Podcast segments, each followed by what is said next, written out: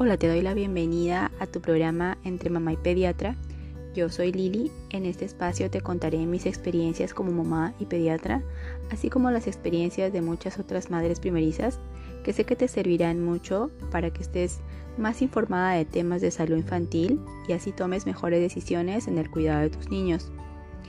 Hoy trataremos cómo afrontar el primer embarazo. El primer embarazo lo hayas planificado o no, siempre es una sorpresa. Y es una sorpresa para ti y para todos los que te rodean. Al final tienes una especie de temor, cómo le voy a decir ahora a mis papás, cómo le voy a decir ahora a mi pareja, ¿no? A mi círculo de amigos, ¿no? Porque a veces viene el embarazo cuando tú no habías esperado estar en ese momento, no tenías nada preparado, incluso no te habías casado y demás. Siempre significa el embarazo una sorpresa, ¿no? Entonces, pasan unos días en que tú todavía no lo crees, estás como en shock. Si es que te ha pasado, seguramente me, me comprendes muy bien, pero si aún no te ha pasado y aún no te has embarazado, entonces tenlo por seguro que vas a tener estos mismos sentimientos encontrados, al menos eh, los primeros días que te diagnostican el embarazo. Pero poco a poco lo vas aceptando, lo vas afrontando mejor y bueno, empiezas a vivir como tal tu embarazo. ¿Y qué relación tiene entonces con la pediatría? Porque yo hablo de este tema. Pues te cuento que hay estudios que han evidenciado que de la manera en que tú lleves tu embarazo, pues eso va a influir directamente en la salud y el bienestar del recién nacido. Por ejemplo, si tú durante tu embarazo tienes algunas alteraciones psicológicas como ansiedad, como depresión, eh, muchas preocupaciones, esto se ha visto que está relacionado con una alteración en el vínculo con el recién nacido y también eh, cuadros de depresión postparto, ¿no? Entonces, debes de tener cuidado cuando estás embarazada de tener un mejor control de tus emociones. Entonces es muy importante la inteligencia emocional en este momento porque tienes que aprender a controlarte y a estar tranquila y pensando siempre en el bienestar del bebé. Hay otra cosa que también puede influir en la salud del niño, son las complicaciones como tal, las patologías que se pueden presentar durante el embarazo y que tú tienes que estar abierta, pensar que puede ocurrir y tratar de afrontarlo de la mejor manera. Hay, por ejemplo, enfermedades como la hipertensión arterial gestacional o la diabetes gestacional o el hipotiroidismo, que es bastante frecuente, o las infecciones eh, congénitas. Entonces, es muy importante todos los meses que tú lleves de embarazo y tratar de estar lo mejor posible, ¿sí? Cuidarte lo más posible. Esto tú ya lo sabes, es evidente, es algo bastante obvio, pero te puedo decir de que en mi especialidad vemos muchos nacimientos de niños prematuros. Cada vez veo más niños que, que nacen de manera prematura sin completar su desarrollo eh, y esto hace que sean niños enfermos a largo plazo, ¿no? Una parte de ellos tengan comorbilidades, ¿no? Es decir, enfermedades asociadas. Entonces, todo empieza desde el embarazo. Es por eso que siendo pediatra te hablo de este tema, porque la salud del niño depende mucho de cómo llevó la madre el embarazo, ¿de acuerdo? Otra, otra cosa que toca tener en cuenta es la calidad de vida. Si tú tuviste acceso a los servicios médicos, a una buena alimentación, a un estado de tranquilidad, de apoyo de tu familia, de apoyo de tu pareja, depende bastante. Es por eso que Mm, si tú eres un adolescente eh, y tú ya empezaste a tener mm, relaciones sexuales con tu novio, tu pareja, pues mm, lo mejor sería que planifiques tu vida, porque traer al mundo a un niño en condiciones precarias es bastante duro, es bastante difícil. Em, obviamente que esto ya se sabe, sino que te lo menciono ahora porque es algo que tienes que tener presente, algo que tienes que recordar. Es importante darle a un niño un techo, asegurarle el alimento, la vestimenta y todo lo que demanda cuidar a un niño. Son bastantes cosas. Entonces, si tú no quieres pasar angustias y preocupaciones y que tu niño herede todo ese complejo sintomático que tú tuviste durante tu embarazo, pues entonces lo importante es planificar. Si ya decidiste tener relaciones sexuales con tu pareja, pues lo mejor es planificar. ¿De acuerdo? Entonces es muy importante la calidad de vida. También el tipo de parto. ¿Qué parto este, vas a tener? Es algo que tienes que pensar, ¿sí? Porque actualmente hay muchas madres que dan a luz por cesárea, pero las cesáreas a veces son electivas, es decir, que la madre escogió eh, pasar por la cesárea, pero por razones voluntarias, no porque exista una causa médica que indique la cesárea, ¿no? Por ejemplo, hay madres que tienen comorbilidades, es decir, patologías asociadas, o incluso eh, que el niño esté transverso o, que esté en presentación podálica, que sean condiciones médicas obligatorias, ¿no? O que tengas pelvis estrecha, que seas baja talla, etcétera. Que sí, hay condiciones que sí son eh, obligatorias y el ginecólogo generalmente es el que decide que por cuestiones médicas tengas que dar a luz por cesárea. Pero si no tienes estas condiciones médicas, yo te recomiendo que te prepares psicológicamente para el parto natural, ¿de acuerdo? Porque es lo mejor para el niño. Cuando el niño nace por, por parto vaginal y pasa por el canal vaginal, se tiene contacto con un conjunto de microflora y microbiota que al final van a influir positivamente en su desarrollo y va a ser un niño que no va a sufrir de alergias, que no se va a enfermar. Es bastante importante. El antecedente de haber nacido por cesárea es uno de los factores de riesgo para desarrollar alergias alimentarias, por ejemplo, ¿no?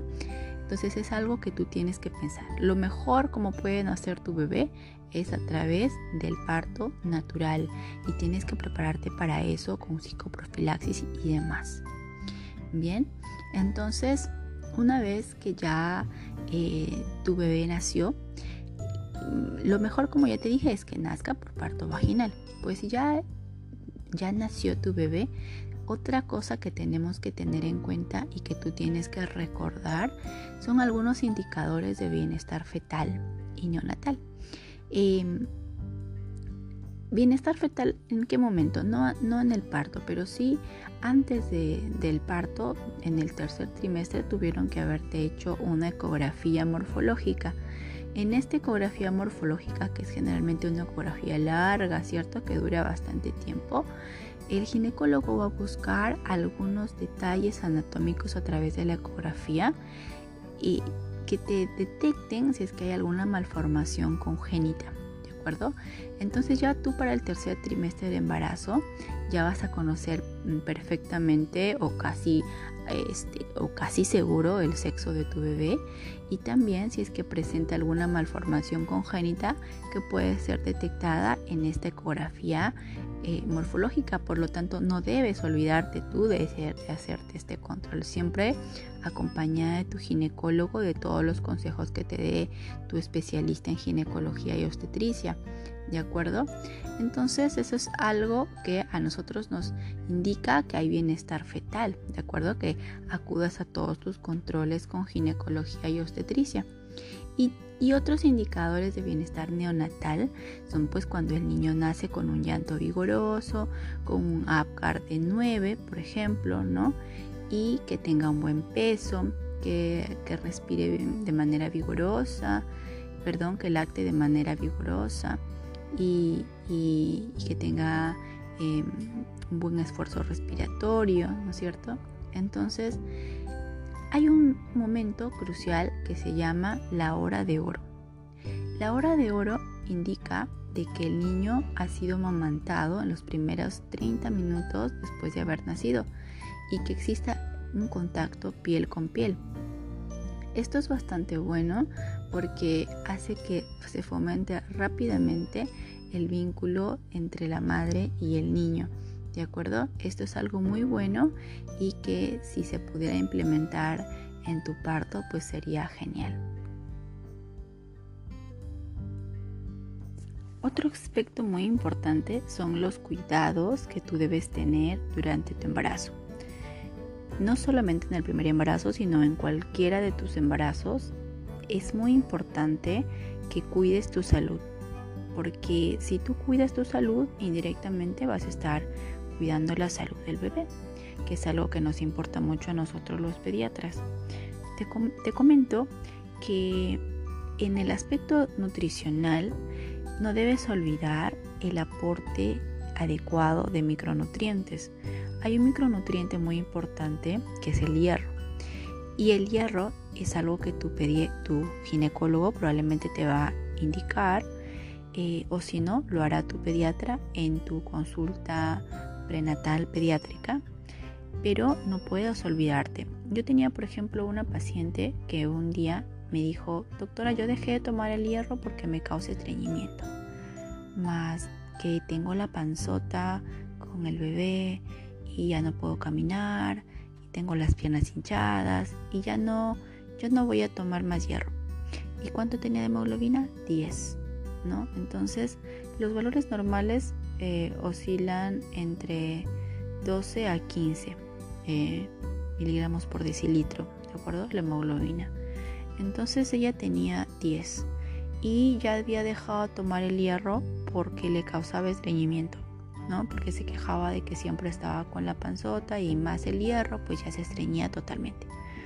Entonces, eh, a veces es un poco complicado, pero yo lo que siempre les recomiendo a las madres es que prioricen el hierro, porque se han demostrado en varios estudios eh, que en Latinoamérica predominan los niños anémicos de 0 a 5 años y uno de los factores es porque la madre ya estaba anémica.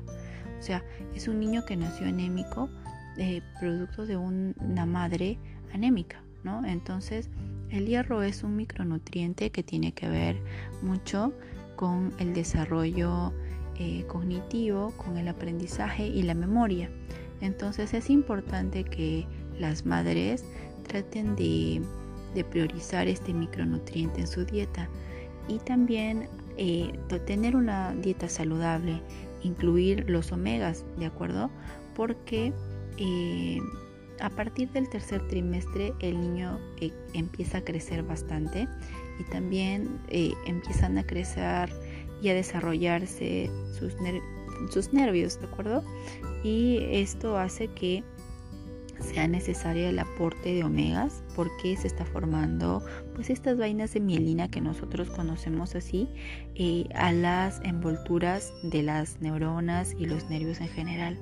Es muy importante el calcio también, la vitamina D, un buen aporte de líquidos, ¿de acuerdo? Eh, ejercicios eh, leves o moderados que son importantes para mantener un buen estado de salud en la embarazada. Trata de no abusar de los carbohidratos, porque por experiencia te puedo decir que el embarazo es una etapa donde te consienten mucho y tú también te consientes mucho. Yo, por ejemplo, tenía eh, muchos antojos, ¿no?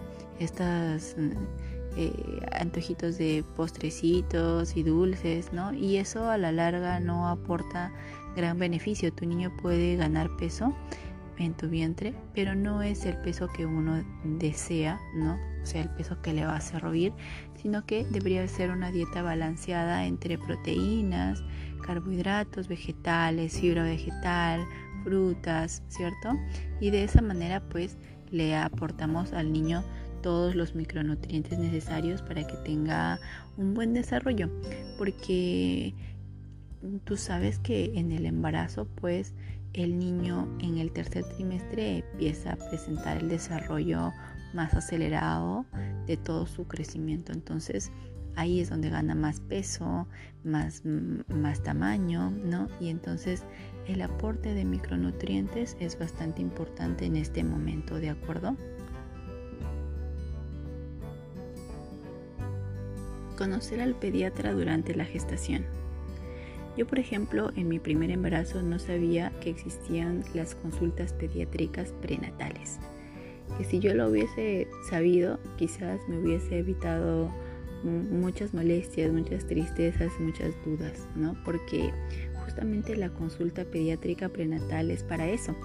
El principal objetivo es para absolver las dudas, especialmente de los padres primerizos. ¿Cuándo se desarrollan? Se desarrolla normalmente en el tercer trimestre de gestación, porque ya en esa fecha pues ya tú vas a saber el sexo de tu bebé, vas a tener ya los resultados de tu ecografía morfológica, vas a saber si tu bebé tiene alguna patología intraútero, si tiene algún factor de riesgo y cómo deberías afrontar los primeros días y primeras semanas con tu bebé, cuáles son los cuidados que le vas a hacer, ¿cierto? Cuáles son las precauciones que debes de tener, etcétera, ¿no? Entonces, eh, al menos aquí donde yo vivo, es esta consulta, que es la consulta pediátrica prenatal, no se hace, ¿no? Yo no, lo sabía inclusive, ¿no? Y fue eh, ya después de, empezar a estudiar eh, la pediatría que leí un artículo de la Sociedad Americana de Pediatría donde contaban de que esta consulta era em, general, o sea que en cualquier lugar se aplicaba, sino que aquí donde yo vivo justamente normalmente no la hacen. Eh, los especialistas en pediatría, porque no tiene como tal un fin de curar al niño, ¿no? Porque normalmente uno cuando se, imagina la consulta pediátrica, ah, pues tú piensas que allí vas a llevar a tu niño para que lo examine, ¿no? Uno no, se imagina que a una consulta pediátrica pues vayan los papás solos, sin el niño, pues pues no, esta consulta es la una única, una de las pocas consultas o la única eh, en la cual solamente acuden los padres. ¿no es cierto? Porque todavía el niño está en el vientre de la madre. Y entonces eh, es básicamente dirigida para los padres que son padres primerizos o también para los padres que tienen un bebé eh, con alguna dificultad en su desarrollo que ya ha sido evidenciada en la ecografía morfológica o que tiene algún factor de riesgo o quizás para los padres que tienen alguna enfermedad ellos que son portadores de alguna enfermedad y que probablemente el niño vaya a heredar esta condición. Entonces es importante. Yo particularmente la recomiendo a todos los papás primerizos porque siempre cuando uno es primerizo, ya sea el papá o la mamá, está lleno de dudas. Yo tenía una amiga, por ejemplo, que un día me preguntó, había tenido recién su bebé y me preguntó, eh, Lili, ¿al bebé lo baño con agua caliente o fría? el agua debe estar hervida o sin hervir, qué temperatura debe tener el agua y cómo lo baño, qué debo utilizar, con qué jabón y cómo lo seco y, qué le pongo, cómo le pongo. Y así, o sea, todo era dudas y yo la comprendía perfectamente porque a mí también me pasó, ¿no? Entonces es un momento en el que nos acompañamos, eh, los pediatras y los padres los orientamos, los aconsejamos y aclaramos todas sus dudas. Entonces, yo te recomiendo que si tú estás embarazada ahora y es tu primer bebé, trates de acudir a tu pediatra y le pidas la consulta pediátrica prenatal. ¿No? Entonces, eh, en, esta, en esta consulta, pues tú vas a poder absolver todas tus dudas vinculadas al primer contacto con tu bebé y también a los cuidados que debes de tener durante el embarazo, cómo lograr un buen apego, cómo lograr una lactancia materna exitosa. Eh, el vínculo con tu niño es muy importante y todo eso va a ser absuelto en esta consulta pediátrica prenatal que es muy importante. Lo mejor de tu vida. Yo creo que una nunca se imagina que lo mejor de nuestra vida es ese pequeño ser que crece en nuestro interior y que nace y nos dice mamá. Una no se puede imaginar eso, nunca te lo has imaginado hasta que te ocurre. El momento en que te conviertes en madre es el momento más hermoso de tu vida, estoy segura que sí. Para todas las mujeres es así. Y un hijo te transforma la vida. Si tú eras una persona mm, diferente, eras una persona que te gustaba las fiestas, divertirte, Tener un hijo te cambia por completo. Te hace una mejor persona, convierte de ti tu mejor versión, saca de ti lo más positivo, lo mejor. Te convierte en la mujer maravilla, en la mujer superpoderosa. Un hijo te transforma, te cambia la vida. Te enseña a perdonar. Lo mejor de tu vida. Yo creo que ninguna mujer se imagina que lo mejor de, de, su vida va a ser justo cuando nazca su bebé. Porque ese momento cuando te conviertes en madre es un momento tan especial, tan único que tú nunca vas a olvidar. Es el mejor momento de tu vida. Un hijo te cambia la vida, te hace ser una mujer más valiente, más luchadora, te hace incluso creer en Dios si es que antes no lo hacías, te hace orar si es que antes no lo hacías y pides por Él. Es, un, es una persona que te enseña a amarla más que a ti misma, más que a tu propia vida, más que a cualquier cosa. Es una persona que te enseña a perdonar, que te enseña a olvidar, que te hace una mejor persona, que te hace sacar la mejor versión de ti misma. Entonces, si estás en este camino, estás embarazada, te felicito, te abrazo, porque sé que es lo mejor que te va a ocurrir. Tu hijo o tu hija es lo mejor que te va a ocurrir en toda la vida. Vas a disfrutar tanto este camino que cada día va a ser especial, cada momento va a ser especial. Un recuerdo que se va a ir guardando en tu corazón como si alguien labrara encima de tu pecho, en tu memoria, y nunca lo vas a olvidar porque es demasiado hermoso, te lo aseguro. Bueno, y mis consejos finales, si es que estás embarazada, ya sea de que sea tu primer embarazo o ya sea que fuera el segundo o el tercero, pero te doy los mismos consejos. Trata de llevar un buen embarazo, trata de estar tranquila, de alimentarte bien, de consumir tus micronutrientes, principalmente el hierro, los omegas, tus vitaminas, de hidratarte bien, no abuses de los carbohidratos. Elige el parto natural. Sí, muchas de nosotras no pudimos, pero tú puedes elegir el parto natural porque es lo mejor para tu niño, ¿de acuerdo? Y trata de que en la primera hora que tu bebé nació y especialmente en los 30 primeros minutos ponértelo al pecho para que lacte. Es algo increíble. La lactancia materna es lo mejor que le puedes dar a tu bebé.